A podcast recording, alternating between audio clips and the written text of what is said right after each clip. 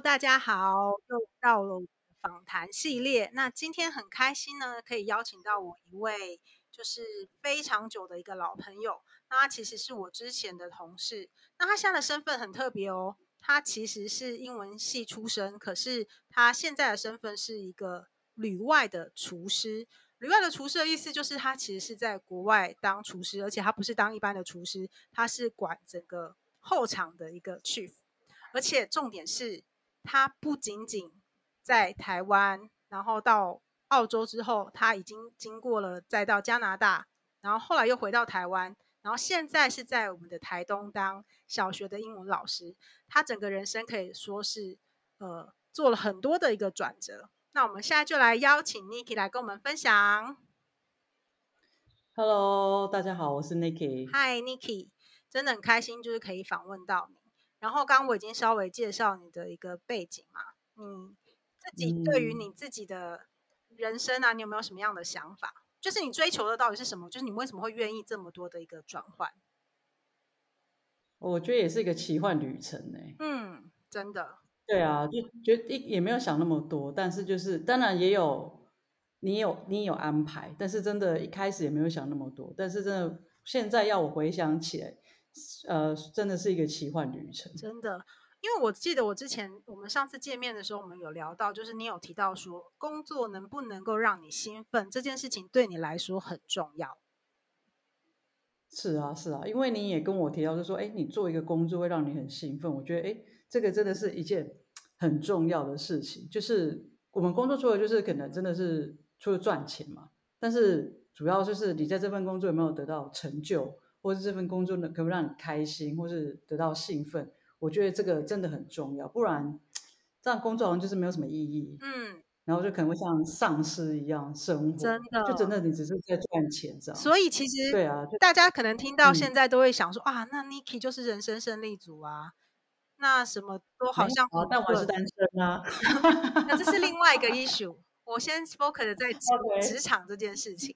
对，因为刚听起来就会觉得，哎，你好像就是都很顺风顺水啊，嗯、到哪边都是可以找到你很喜欢的工作。可是听说你一开始从毕业之后，嗯、其实你的工作求职其实并没有那么的顺利，至少在台湾的时候是这样子。是我在台湾就跟一般呃刚毕业的社会新生新鲜人一样，就是求职的一开始都不是那么顺利，然后对自己想要做的工作还有未来也是很迷惘。然后懵懂，然后没有社会经验，嗯，然后也不知道自己要的是什么，所以当然一开始求职就是不是那么的没那么的顺利，只能先求有再求好。嗯，但是呃，因为我其实后来我们是在 Groupon 的时候认识的嘛，当时我们是同事，可是我们其实做的是业务的工作，哎，那你为什么会就是愿意这样做挑战？嗯，因为其实我我一开始也就是做一般办公室的工作，嗯。就是那一期，然后我因为我也是一个很喜欢尝尝试就是不同事物的人，然后 Groupon 当时是一个很呃新兴的产业，然后也是一个很外向的一个大公司，然后那时候团购也正流行，是，所以我就觉得哎，我也可以去试试看这样子，嗯，对啊，然后那后来呢，就是你为什么会想说就是要离开台湾，就是那个关键的契机是什么？因为其实我一直都还蛮想，就是去国外看看的，但是我一直就是心有余力而不足嘛，主要就是你没有存款，嗯，当时，嗯，所以那时候大四的时候，就是有已经，我记得那时候大四毕业的时候，已经有一些朋友他们就会去美国，像是 Disney 或是一些企业做打工游学，大概两三个月的这样的一个企划，对，然后之对，然后之后。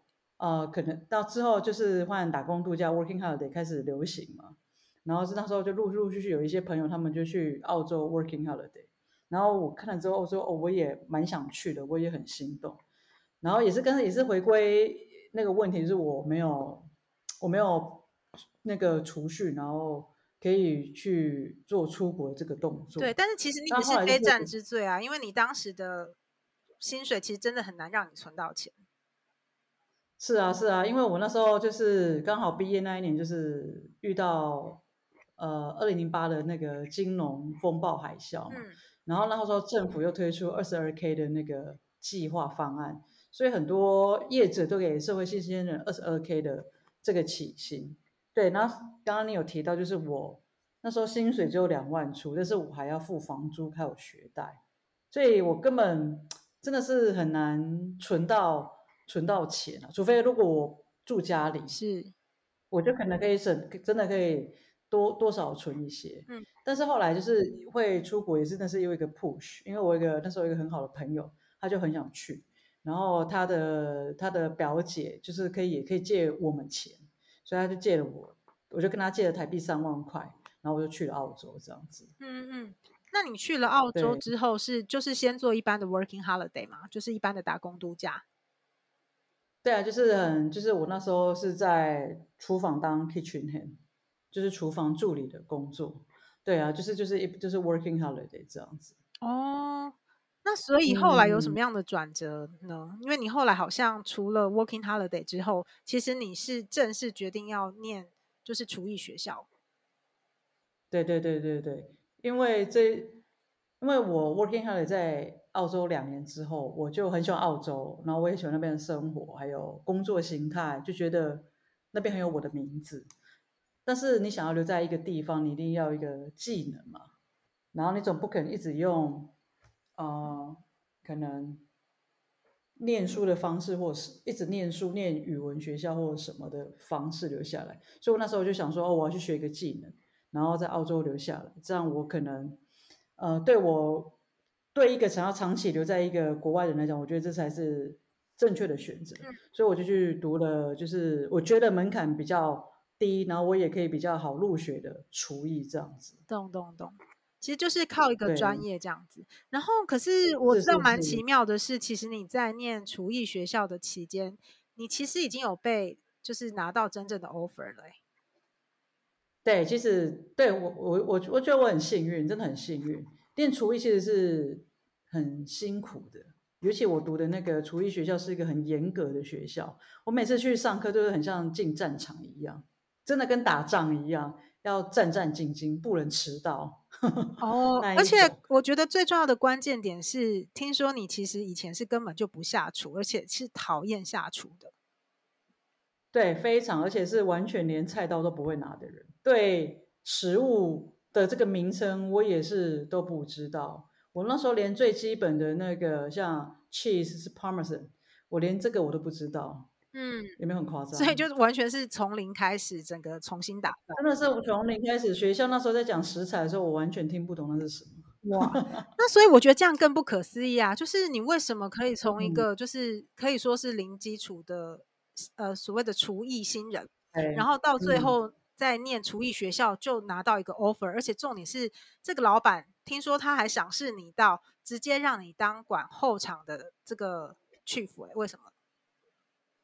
我觉得就是，就像我刚刚讲的，就是因为我比，因为我的同学他们念厨艺是他们真的有兴趣，但我不是嘛，我只是要学了一个专长，所以我就会落后他们很多，所以我就要花很多心思去学，尤其学那个厨艺的专有名词，而且还有很多菜名，他们可能都是法语，不一定是英文，嗯、没错没错，就是法语演变，对，演变而来，所以我就要去记这些东西。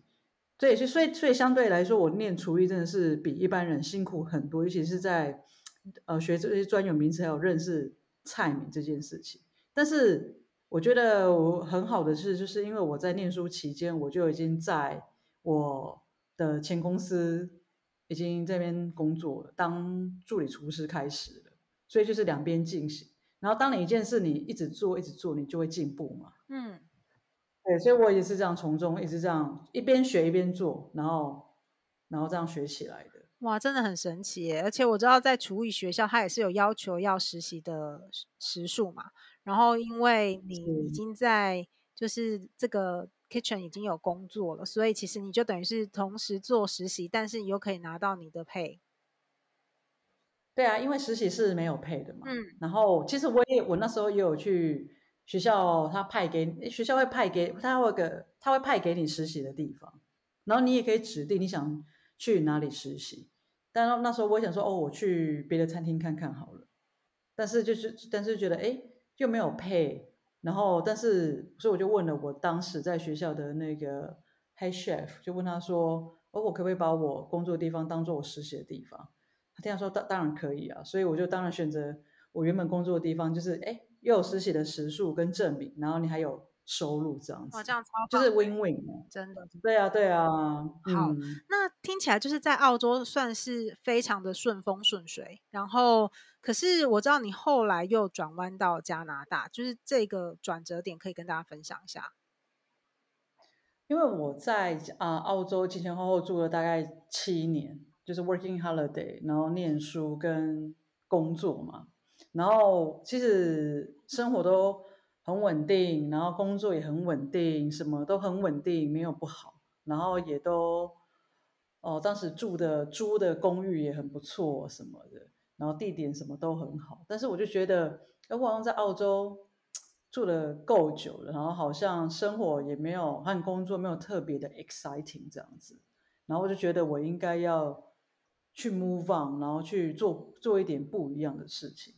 所以当时我那时候就想说。包括厨师这份工作，那我应该可以到，只要到英语系的国家，我应该都可以工作这样。嗯、所以我那时候就锁定有英语系国家，然后呃去申请签证方方式，看我能不能得到签证，然后去那边工作。然后所以就是我也很顺利，就是有申请到加拿大的签证，而且加拿大那时候是。的签证是一年只给台湾人一千个名额，也是 Working Holiday Visa，但是只有一千人。然后我很幸运的就是那一千人之中的那一个人。哇，很棒哎！那所以你等于说你在去正式去加拿大之前，你已经拿到那边的，嗯哦，我说当然签证一定有拿到，但是你的工作的部分也是先确定的吗？那时候还没有哦，那时候还没有，所以等于也是去后去了之后才找。哦。这又是另外一个故事了，因为我那时候在澳洲的呃生活就是结束之后，我就去亚洲旅行嘛。然后我本来那时候就是打算在亚洲旅行两三个月之后，就先去美国玩，然后再进到加拿大。但是这中间就发生了疫情，嗯，对，就变成就然后我就不得不先回台湾，因为那时候已经就开始关边境了嘛，我就先回台湾，所以就变成说那时候现那时候的工作都是改线上的。所以我后来是在加拿大先拿到 offer，而且那时候加拿大政府也有规定，你有持工作签证的，你要拿到 offer，你才可以入境加拿大。哦，对，所以我那时候就对对对，所以我那时候就是也是现在加拿大有拿到 offer，我才可以入境加拿大。懂懂懂，因为等于说疫情的关系，所以他们也调整了他们的政策。哇，没错。那所以其实你到了加拿大，因为刚刚前面已经提到，在澳洲的时候已经算是一个很不错的状态。那可是你又希望追求更好的一个体验，嗯、所以你选择来到加拿大。那到了加拿大的生活，跟你自己想的是一样的吗？嗯，不太一样。嗯，怎么说呢？嗯，不太一样，是因为我去加拿大之前我没有想太多，因为我没有我对加拿大没有什么想象概念。嗯、对，没有什么想象，我们都知道多伦多跟温哥华而已。对。对，然后因为是也没有身边也没有朋友在加拿大，所以我那时候就是也没有想太多，只是就觉得就先入境，先进去这样子。但我说跟我想象的不要，是我到加拿大之后，就是啊、呃，比我想象我在加拿大那一年的生活比看体验比我想象中的更好。哇，所以是更加分，更加分，更而且是我没有想过会这样子的，嗯、就是一切都非常的顺利，然后。对啊，没有什么，真的没有什么挑剔可言。哇，可以具体跟我们讲一下所谓的那个这么顺到底是怎么那么怎么样的顺啊？对，呃，像举例来讲，你看我们做服务业，对不对？然后我是在疫情下出国，是不是那时候很多人都没有工作？对。然后尤其是服务业，很多店家不是都 shut down，对，都没有，都因为疫情然后关店嘛。然后我就是觉得很感激，就是在疫情下，我是做服务业，但是我还是有工作。而且我知道你不是只有待在同一个城市，嗯、你还选择边旅行边工作，但是你还是都可以无缝接轨的找到工作。没错，我在加拿大就是我的第一站，先是到多伦多。我在加多伦多就是待了几将近一个月，我这边旅行，然后我就。移动到呃一个国家公园的滑雪场工作，那也是我在加拿大第一份工作。对，然后我觉得我我我刚刚说我可以在加拿大顺利是，我在加拿大求职是顺风顺水，就是我想做这份工作，呃，基本上我都可以得到这个 offer，而且我还有选择权，就是我可能不是只得到一个 offer，可能我这次做了三三个面试好了，那我可能会得到两到三份 offer 这样子。嗯嗯，所以等于说你澳洲那边的经历其实是帮助你很多，对不对？我觉得有，一定肯定是有的。然后再加上就是可能我在因为我们在加拿大都是做像是 Meet、Zoom 这种视讯或是电话面试嘛。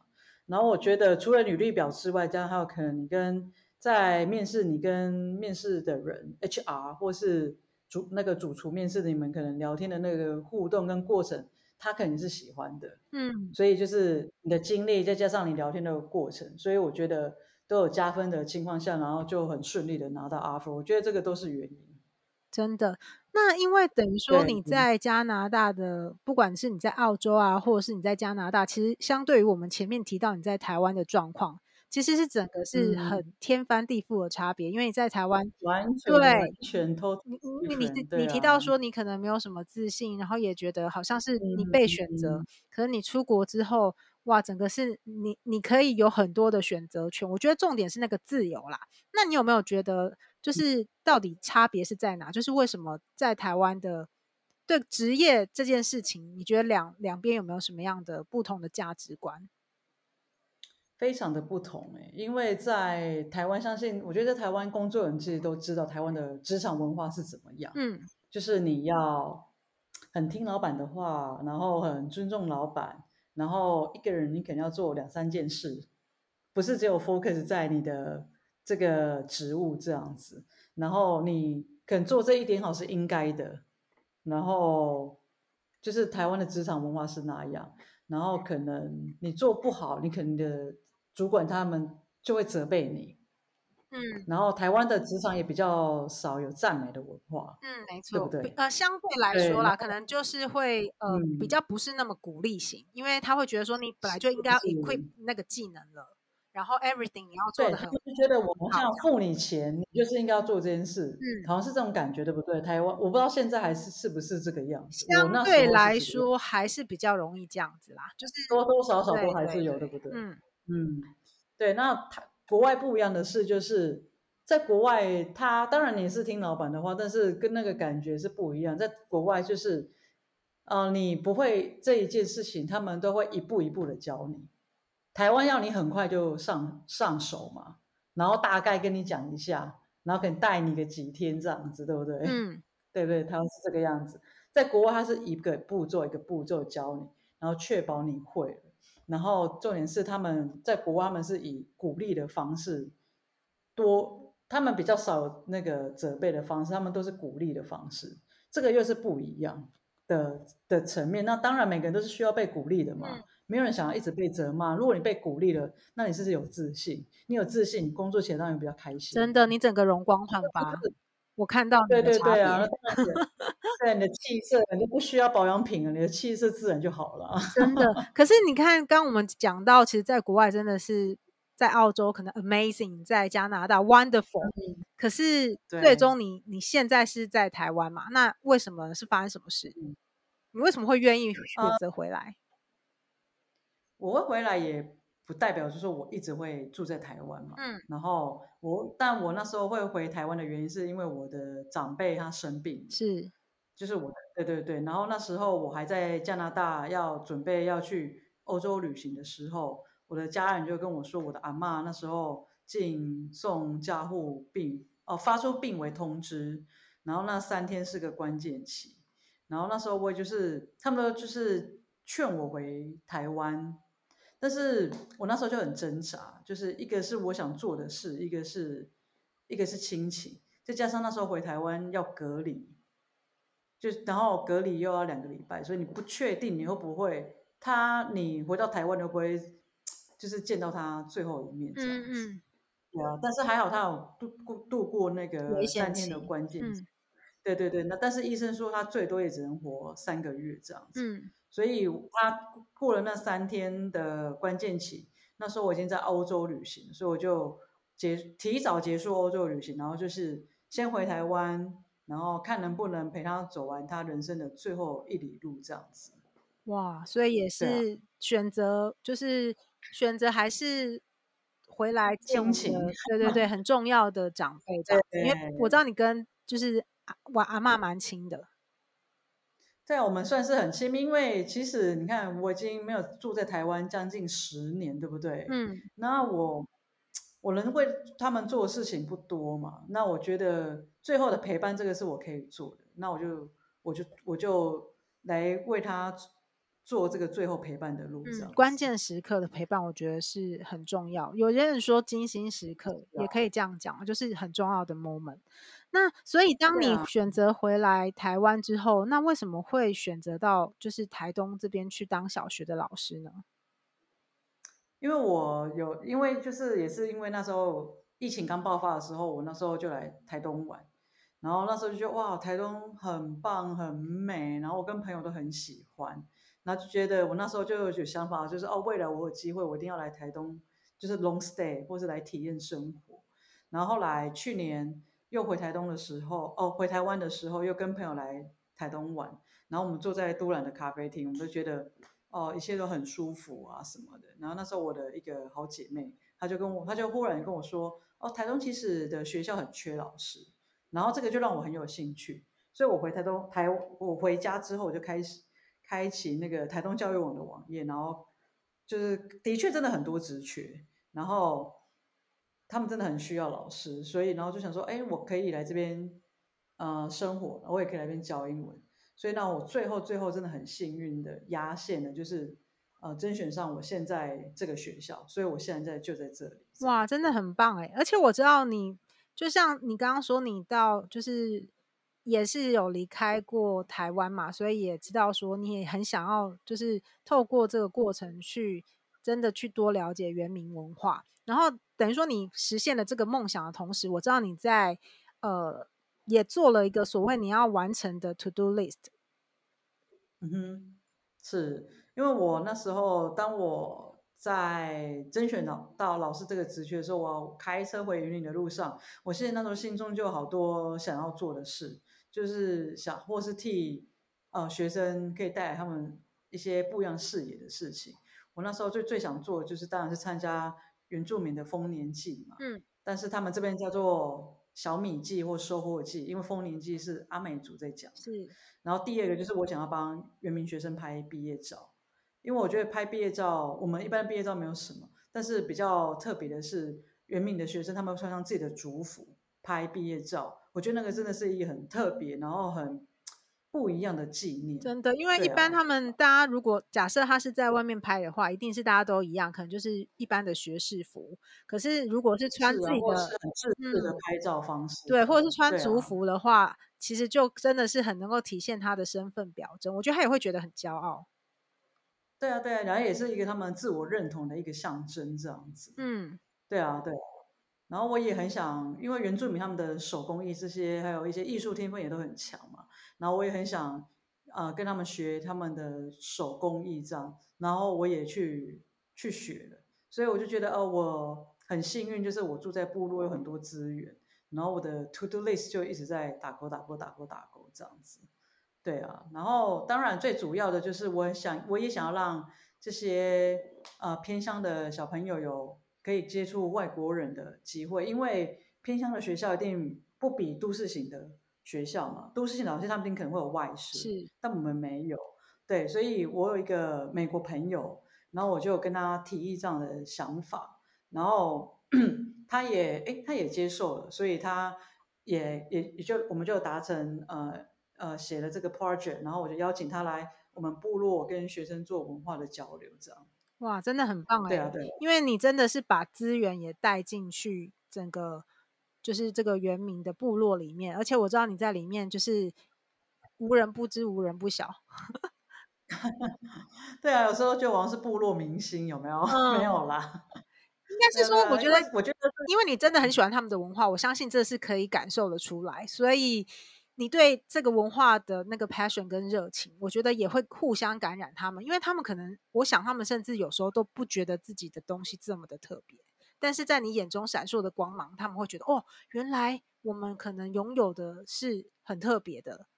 因为你你、哦、他们是在你的眼眼神中再重新去看到他们自己，我觉得这是我看到你做的很棒的一个地方。因为你过程中也会分享，不管是在脸书或者是在 IG，就是你会去记录一些这样的一个片段，嗯、甚至你会用影像的部分去呈现。而且我自己也觉得蛮神奇，是我真的觉得你的那个影像的那个流畅感，我觉得很棒，所以我才会觉得说，哦、我今年也要努力朝向。这个方面，因为我觉得我想要诉说一个故事，我也希望可以透过不只是二 D 的东西，嗯、我也希望透过声音，然后透过可能影像的部分，更深刻的去传达。我觉得你也激励了我，真的。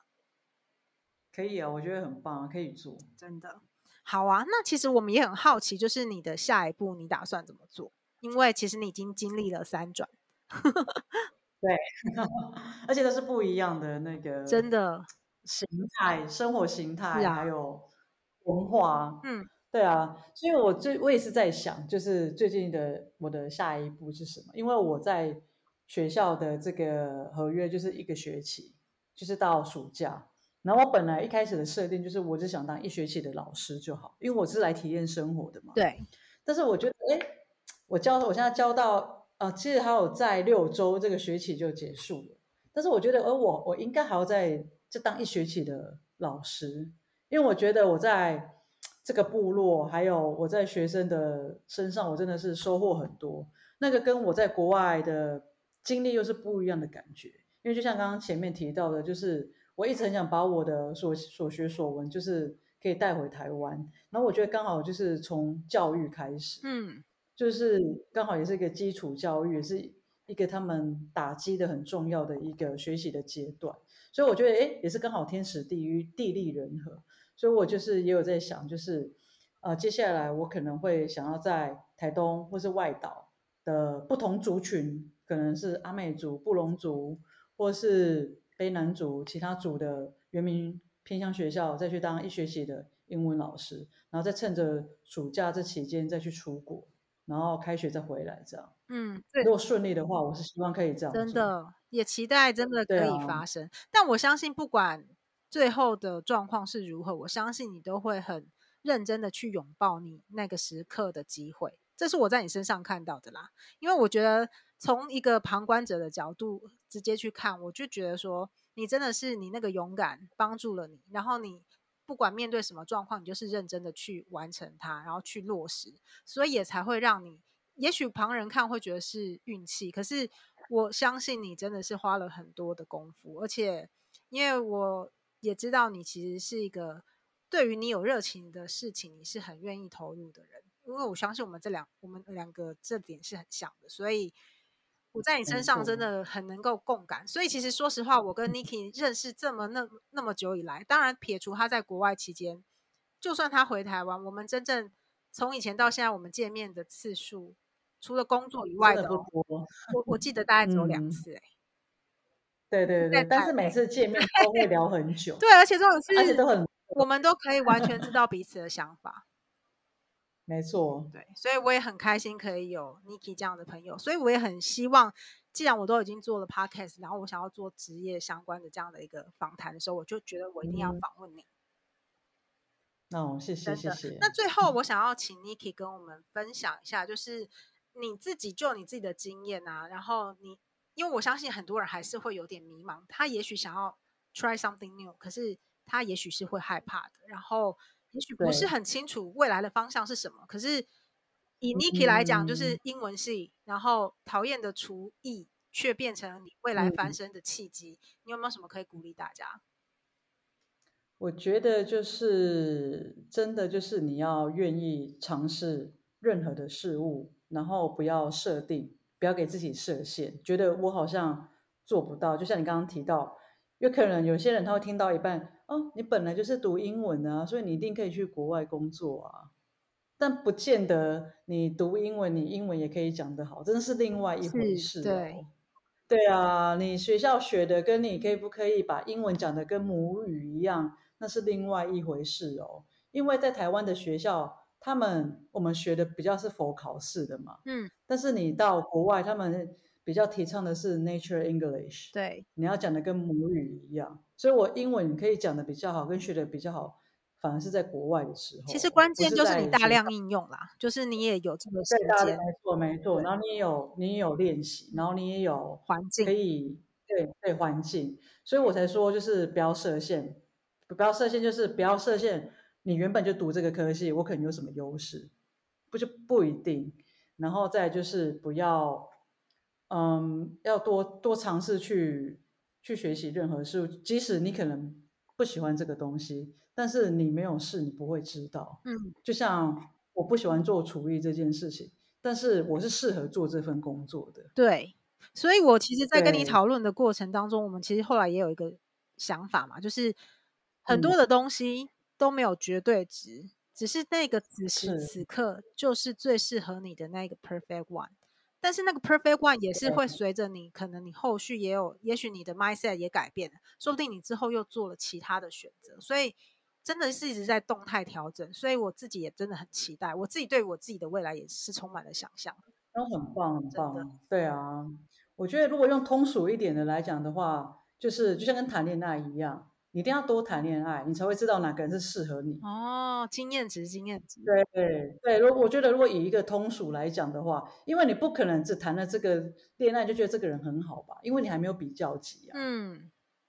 而且你也是因为可能被他这个人伤害过，你有了经验，所以你在下一个感情之后，你可能会知道哦，你更要的条件是什么，或是你哪里需要改善，或是你会避免哦，我不要这个条件的人。是，我觉得跟你在人生经验是也是，如果用这样举例来讲，是差不多的概念。对啦，其实我觉得很多真的会不知道自己要做什么的人，其实就是是至少你可以尝试，嗯、然后尝试之后，你至少就可以排除掉你真正也许不想要进行的这样子，然后你就可以更、啊、而且对缩小那个范围这样。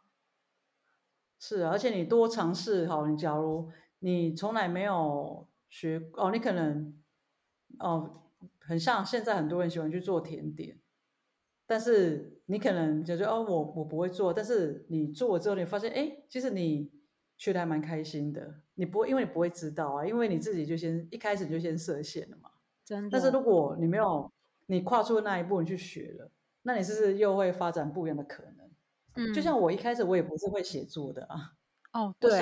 我以前念书的时候写作作文是很差的，这个是很多人都很惊讶。我其实我真的很惊讶，因为我其实很喜欢你的文字，我觉得 有一种很不一样的感觉。哦嗯对啊，我觉得像我写作也是，也是，也是一个一回事啊。就是我们不要拿别人的例子，我们就拿自己的例子。